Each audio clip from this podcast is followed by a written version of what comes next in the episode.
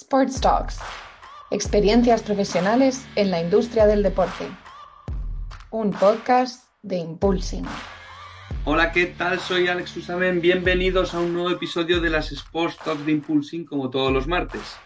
Hoy traemos a Miguel Ángel Hernández, CEO de la agencia de marketing deportivo Final Score.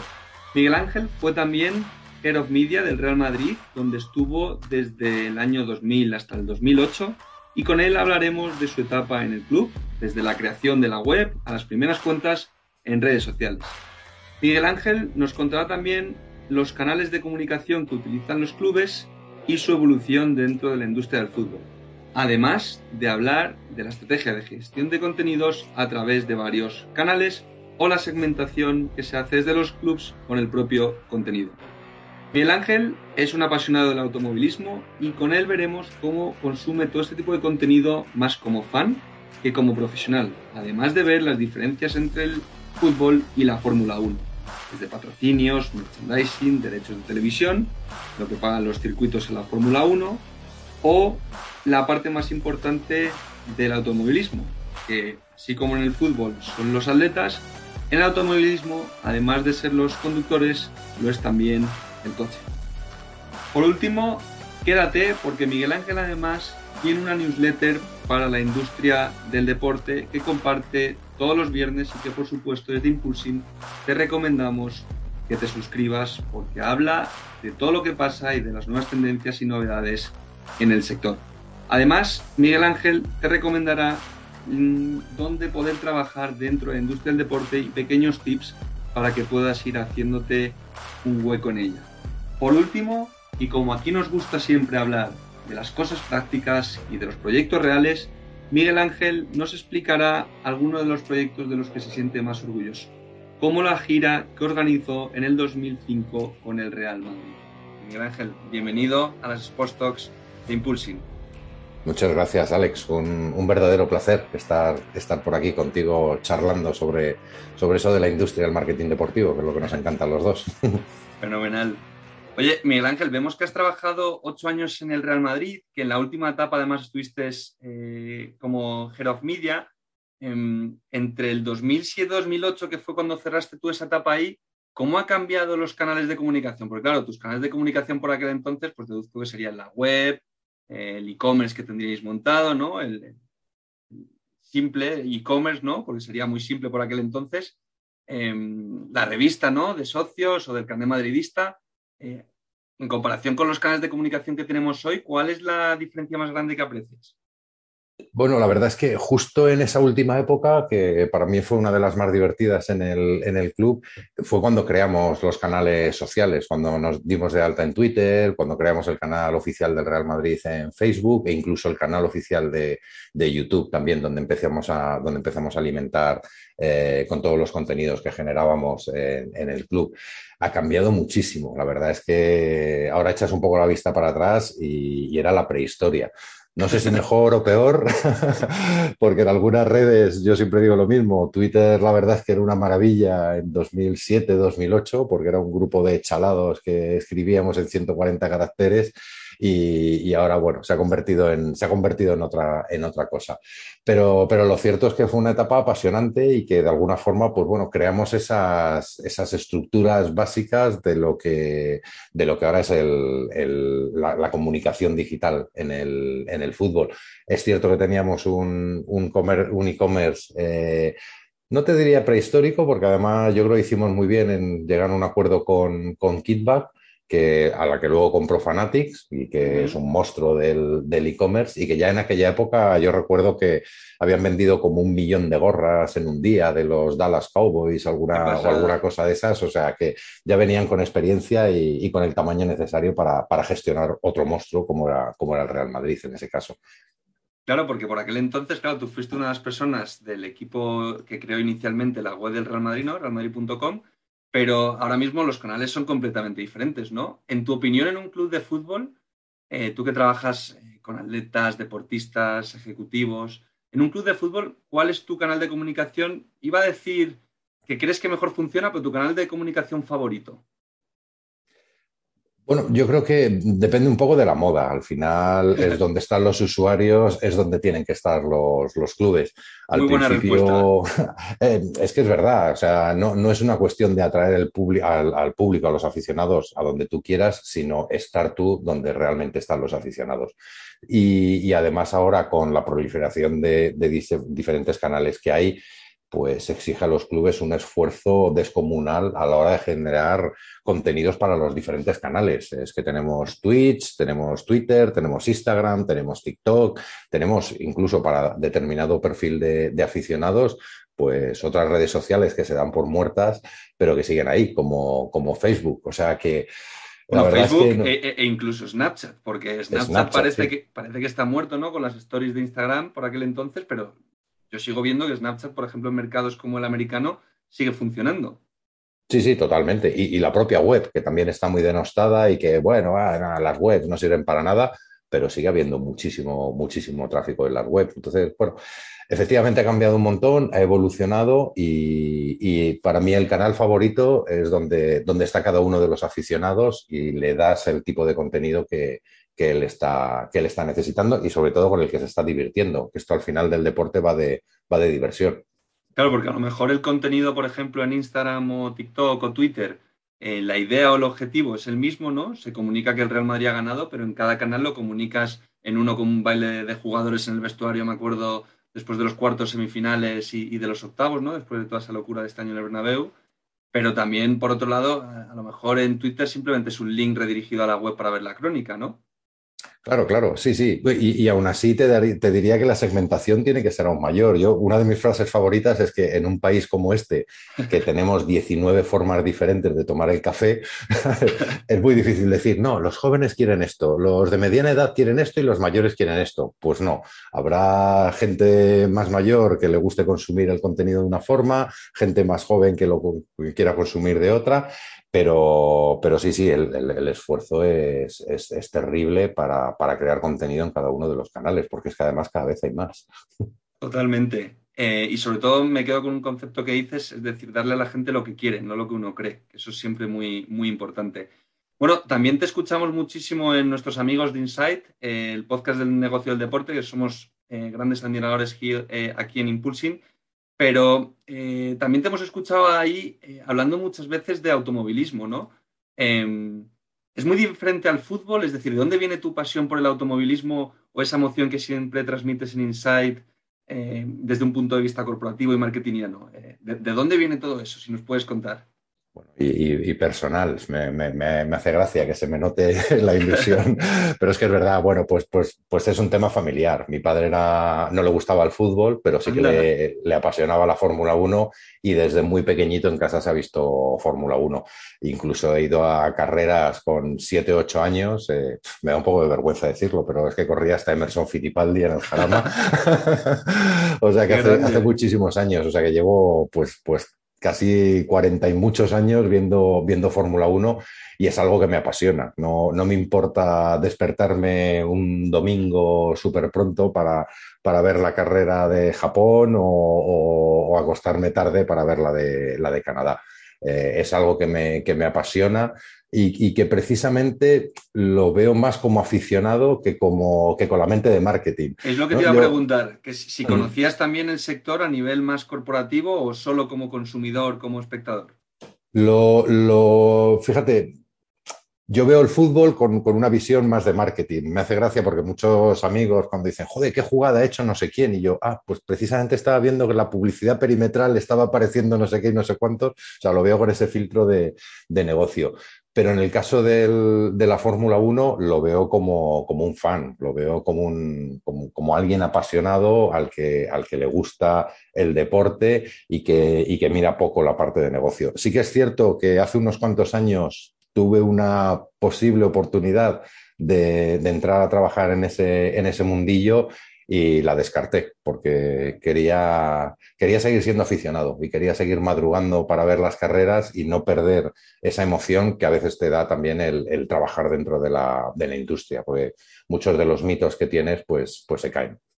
Claro, porque, pero bueno, al fin y al cabo también, eh, como parte de la industria deportiva, ¿no? Pues tendrá sus acuerdos de patrocinio, sus derechos televisivos, al cabo por la televisión, ¿no? Es por donde eh, se genera siempre o se suele generar siempre más revenue, ¿no? Más ingresos. Em, ¿Cómo ves tú eso? O sea, eh, en tu opinión, aunque no seas experto de, ese sector, ¿cómo, ¿cómo, crees que se monetiza todo eso? Es decir, si alguien quisiera trabajar en la Fórmula 1, eh, pues obviamente hay muchas ramas, ¿no? Desde los ingenieros a los equipos de marketing, los de patrocinios. ¿Es una estructura similar a la del fútbol, por lo que conoces tú desde tu visión de consumidor? Sí, sí, sí, sí, sí. Bueno, conozco bastantes personas que trabajan en la Fórmula 1 y tengo bastante relación con ellos y tal, y es exactamente igual que, que, el mundo del fútbol o, que cualquier otro deporte en diferentes medidas y básicamente viene dado por los, por los presupuestos de los, de los equipos, que ahora es verdad que se han reducido, pero que ha hado épocas en las que un Ferrari y un McLaren estaban en los 500, 600 millones de euros y no se, y no se despeinaban. Entonces, bueno, la verdad es que sí, tienen su departamento de patrocinio, su departamento de merchandising, sus eh, acuerdos de derechos de retransmisión Quizá cambian algunas cosas, como que los, equipos no tienen un estadio, como pueda ser en el fútbol, que tú tienes tu propio estadio. Aquí se va corriendo por, por los distintos circuitos que hay en el mundo y ahí cada circuito lo que hace es que paga un fee a Fórmula 1, menos Mónaco, si no recuerdo mal, porque pues como un circuito histórico y es el único que no tiene que pagar fee para, para, para ser parte del, del gran circo y luego están los derechos de, televisión para cada uno de los, para cada uno de los, broadcasters. Y la verdad es que, bueno, hay, otra diferencia básica y es que si bien en el mundo del fútbol o en otros deportes el, deportista tiene un papel mm, casi te diría que 100% protagonista, en el caso del automovilismo eh, la parte más importante es el coche, ¿no? Y, ahí, pues eso, requiere de una serie de ingenieros y tal que, a mí me parece apasionante, todo cómo, cómo, cómo buscan la mejora. Es que, claro, el, que no es aficionado y, no, no ve las carreras, pues no puede comprender la dificultad que supone que en una vuelta a un circuito de tres kilómetros y medio o cuatro kilómetros y medio haya diferencias entre un piloto y otro de décimas de segundo. O sea, Pero es que eso es, muy interesante, eso es muy interesante lo que acabas de decir, porque claro, eh, es un doble coste, ¿no? Porque en esa similitud, ¿no? En ese símil fútbol eh, Fórmula 1, ¿no? Automovilismo, eh, estamos hablando de que en el fútbol, en los dos lados se invierte en lo que te genera, ¿no? ¿Quién te invierte en el, quién te genera en el fútbol? Los futbolistas. ¿Quién te genera en la Fórmula 1? Ya no es solo el driver, el conductor, sino que también el coche. Entonces es, es un coste además añadido importante tienes que contar ya no solo con el coche, sino además con los ingenieros que trabajan en el día a día del coche para mejorarlo. Sí, sí, sí, y, con la logística, que al final es un campeonato que se corre en 22 circuitos a lo largo del mundo, que ahora de hecho se estaban empezando a quejar los equipos porque tienen un presupuesto limitado eh, en el que que, pueden utilizar durante la temporada y se estaban quejando de que, claro, con todos los gastos, el aumento del gasto de combustibles, de transportes, etcétera, pues que, veían que no iban a llegar al final de la temporada pudiendo cumplir ese, ese, ese, presupuesto.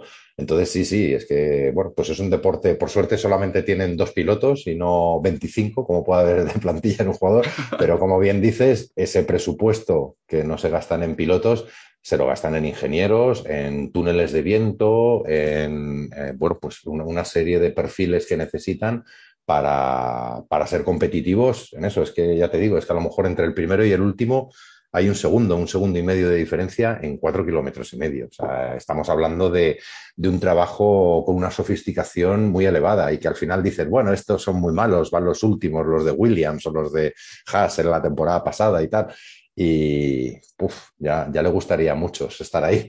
excelencia pura en todos los sentidos. Oye, y Miguel Ángel, cambiando ahora un poquito de tema, joder, teniéndote aquí, eh, te tengo que preguntar por tu newsletter de negocio y tendencias del deporte. Qué pasada, qué crecimiento. Eh, a lo mejor alguno se cree que Miguel Ángel lleva con la newsletter 10 años, pero Miguel Ángel, cuéntanos cuánto tiempo llevas, eh, por qué lo has creado, cuáles son próximos objetivos yo le invito a todo el mundo, obviamente, a, que se suscriba, pero esto es un concepto muy interesante también para gente que ya no solo quiera consumirla, sino que quiera crear diferentes cosas, pues lo que nos va a contar Miguel Ángel, ¿no? De cara a esa newsletter, cómo surge todo eso, porque ahora obviamente ya tenéis muchísimos suscriptores y es es ya famosa en el sector. Todo el mundo conoce ya la newsletter de Miguel Ángel. muchas gracias, muchas gracias. Me voy a acabar poniendo, poniendo colorado. Pues mira, la lancé hace cosa de año y medio, en, enero de, de 2021, y y yo siempre digo, me, tengo que inventar algún storytelling para que quede una cosa chula, interesante y tal, pero en el fondo la realidad es que estaba aburrido. Era la época del confinamiento, estábamos todos en casa, la industria del deporte estaba paralizada, no había público en los estadios, todo el mundo estaba eh, pues, con una mentalidad muy, muy pesimista y yo dije, ¿qué es lo que puedo hacer para, ocupar mi tiempo? Y lo que se me ocurrió era, pues, cómo, cómo podía, cuál era la mejor forma de compartir mis conocimientos y experiencia en esta industria del fútbol, porque al final llevo 22 años trabajando desde el año 2000 que entré en el Real Madrid, llevo trabajando en la industria, es una industria peculiar que a veces eh, peca de ser demasiado cerrada y no fácil de, acceder para, para, la gente joven que quiere, que quiere trabajar en el sector y, lo que me propuse, pues básicamente era una forma de, comunicarme con los distintos actores de, esta industria, desde ejecutivos que muchas veces no tienen tiempo de, estar al tanto de lo, que, ocurre en otros lados de, eh, o en otros países, hasta los chavales jóvenes o startups como Impulsing, que bueno, siempre necesitan que les eches una mano en lo que, en lo que puedas. Yo llevo muchísimos años eh, leyendo todo tipo de noticias relativas a no solamente a la industria del deporte, porque yo creo que en ese sentido soy bastante eclíptico, me gusta la industria de los medios, eh, me gusta temas de, arte, eh, me, fascina la tecnología en sí. Y bueno, si soy capaz de aglutinar todo ese tipo de cosas y, leer o llevar a, los lectores de la newsletter todas las noticias que veo que, pueden ser interesantes para ellos, pues con eso considero que mi trabajo, mi trabajo está hecho. Sinceramente, no hay, ningún objetivo más allá de, compartir mi experiencia, mi conocimiento y ser útil a la, industria. Eh, no es fácil, a veces cuesta, porque ya os digo, si alguna vez lo he puesto en la newsletter, me leo cerca de 2.100, 2.000 noticias, o por lo menos el titular de 2.100, 2.200 eh, noticias a la semana y al final de eso tengo que seleccionar 10, 12, que son las que, las que publico. O sea que el trabajo es, el trabajo es, duro y lleva, y lleva su tiempo. Lleva su tiempo, pero una vez más nos quedamos con darle a la gente lo que quiere, que es muy interesante. Y en función a darle a la gente lo que quiere, eh, claro, tú escribes sobre muchos, sobre muchos temas, desde pues, eh, ahora más tendencias, ¿no? Como blockchain, metaverso, eh, la evolución un poco hacia dónde va la industria del deporte, ¿no? Con los NFT, los fan tokens, nuevas formas de monetización. Pero si nos está escuchando gente que ya trabaja en el sector con experiencia o, jóvenes que quieren iniciar su carrera en el sector, tú a día de hoy, eh, obviamente hay muchas puertas, algunas muy buenas, otras no tan buenas, pero ¿tú qué le recomendarías a, a una persona que quiera trabajar en el sector? ¿Ir a trabajar a un club, a una federación, a una agencia, a una plataforma? Eh, producto, material deportivo, gimnasios, mundo del fitness. Eh, hay, muchos sectores que están creciendo muy rápido. ¿Tú qué le recomendarías a esa persona que está, oye, eh, quiero cambiar de, rumbo, oye, o quiero entrar por primera vez porque llevo toda la vida trabajando en un banco y quiero trabajar en mi pasión, que es el mundo del deporte? ¿Por dónde recomendarías tú em, ir dando esos primeros pasos o, esos pasos de cambio? Hmm. Pues mira, yo, creo que la mayoría, por, gracias a la newsletter, también es cierto que me contactan muchos, mucha gente joven que, me piden ese mismo consejo de, oye, ¿qué hago y, por dónde entro a la industria? Con lo cual hablo, hablo con bastantes al, cabo de, al cabo de los días. Y es verdad que todos tienen mitificado lo que significa trabajar en un club de fútbol. Eh, de hecho, se creen, y, a mí incluso me pasaba cuando trabajaba en el Real Madrid, mm, se creían que tenía el teléfono de Beckham o el de Zidane y que me estaba tomando cañas con ellos todos los días, lo cual es absolutamente falso. Eh, las estructuras de negocio y las, de, y las deportivas, normalmente en el caso de los clubes grandes, están bastante separadas. Bien, es cierto que en mi caso estuve tres años gestionando las giras y sí que durante tres, cuatro semanas al, año, pues estaba bastante cerca de los jugadores. Pero lo normal es que tú trabajes en, vamos, yo, yo cuando trabajé en el Real Madrid, quitando los shock iniciales de, de comprender el negocio, no deja de ser una empresa como, cualquier otra, incluso con, algunas cosas negativas.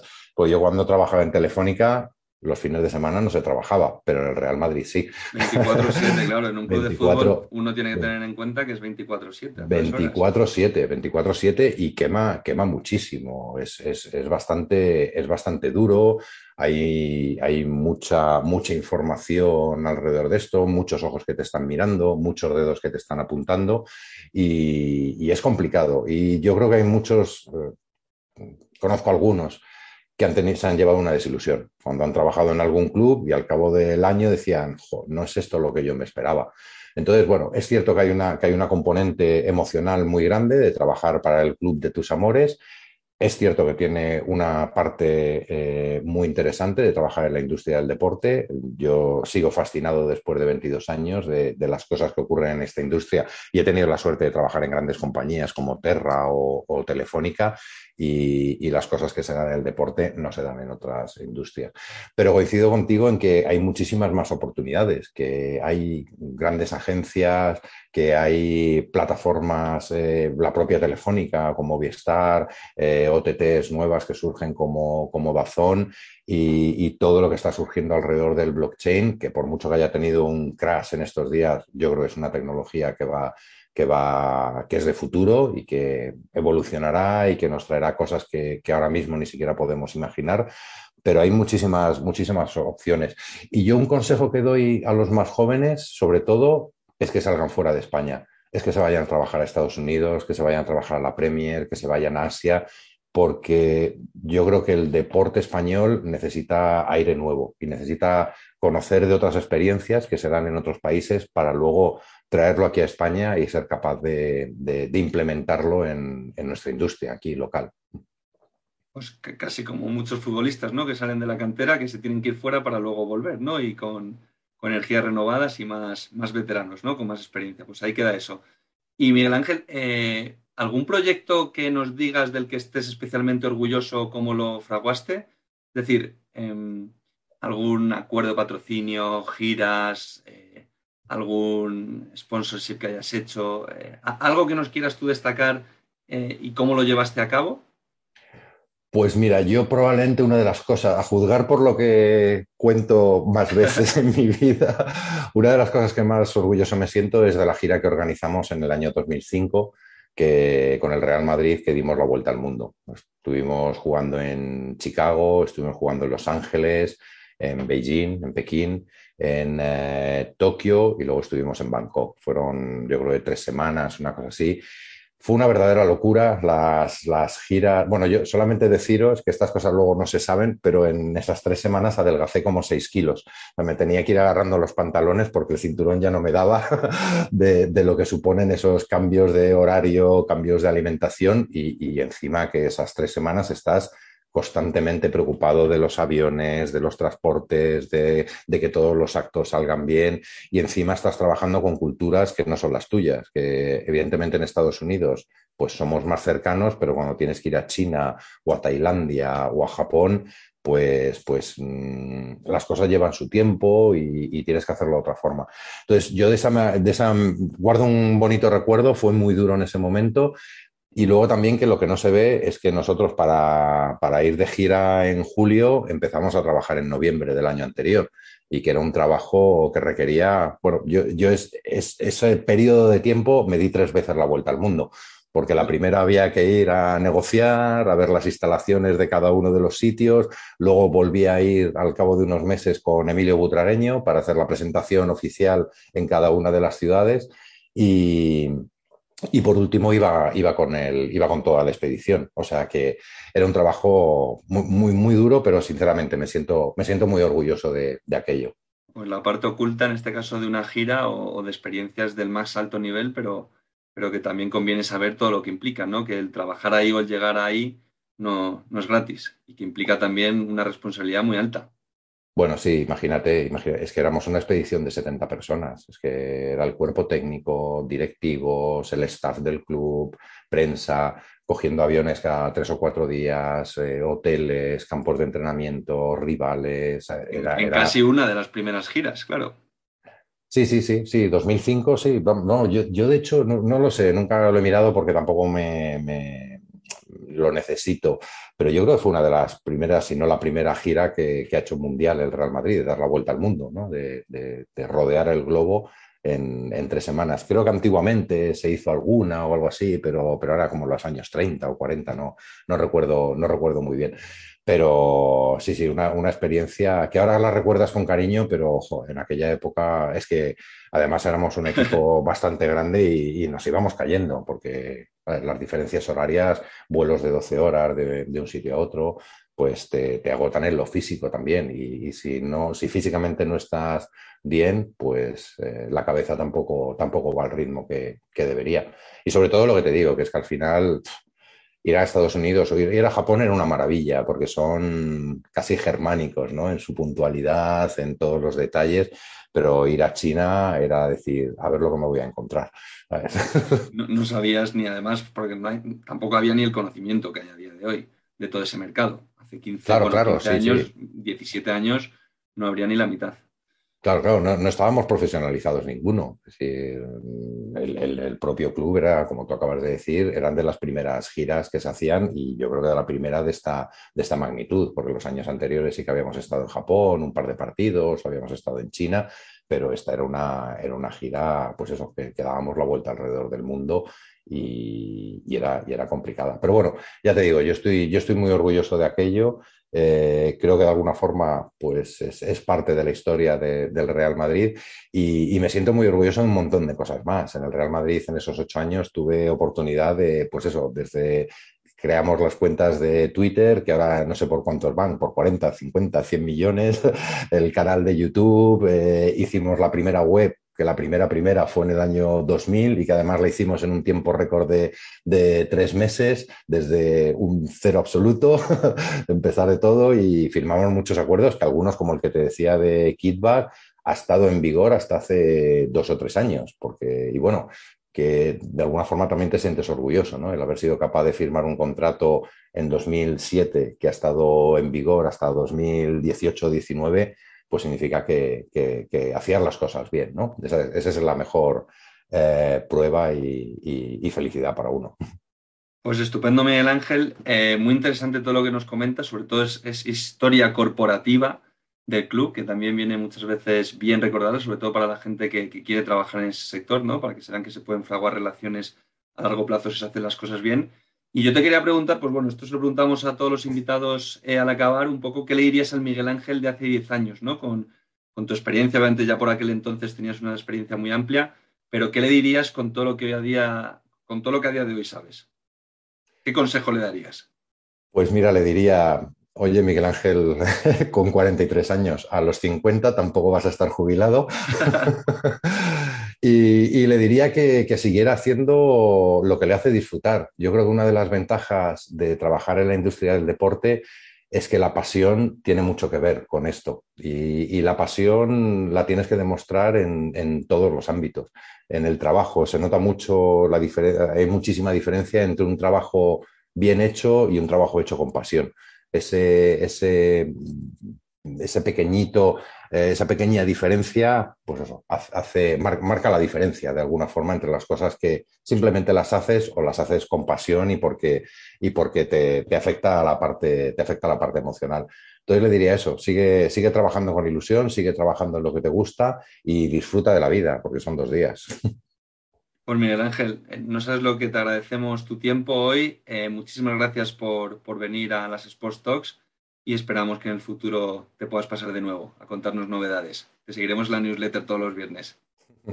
Yo encantado, Alex, y mucha suerte para, tu increíble proyecto de Impulsing, que como sabes, cada vez que tengo la más mínima opción te lo, te, hago mención de ello en, la newsletter.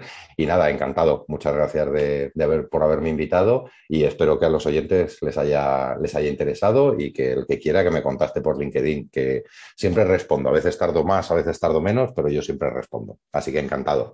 Pues muchísimas gracias, Miguel Ángel, y seguro que sí. Nos vemos pronto. Gracias. Hasta luego, Alex. Chao.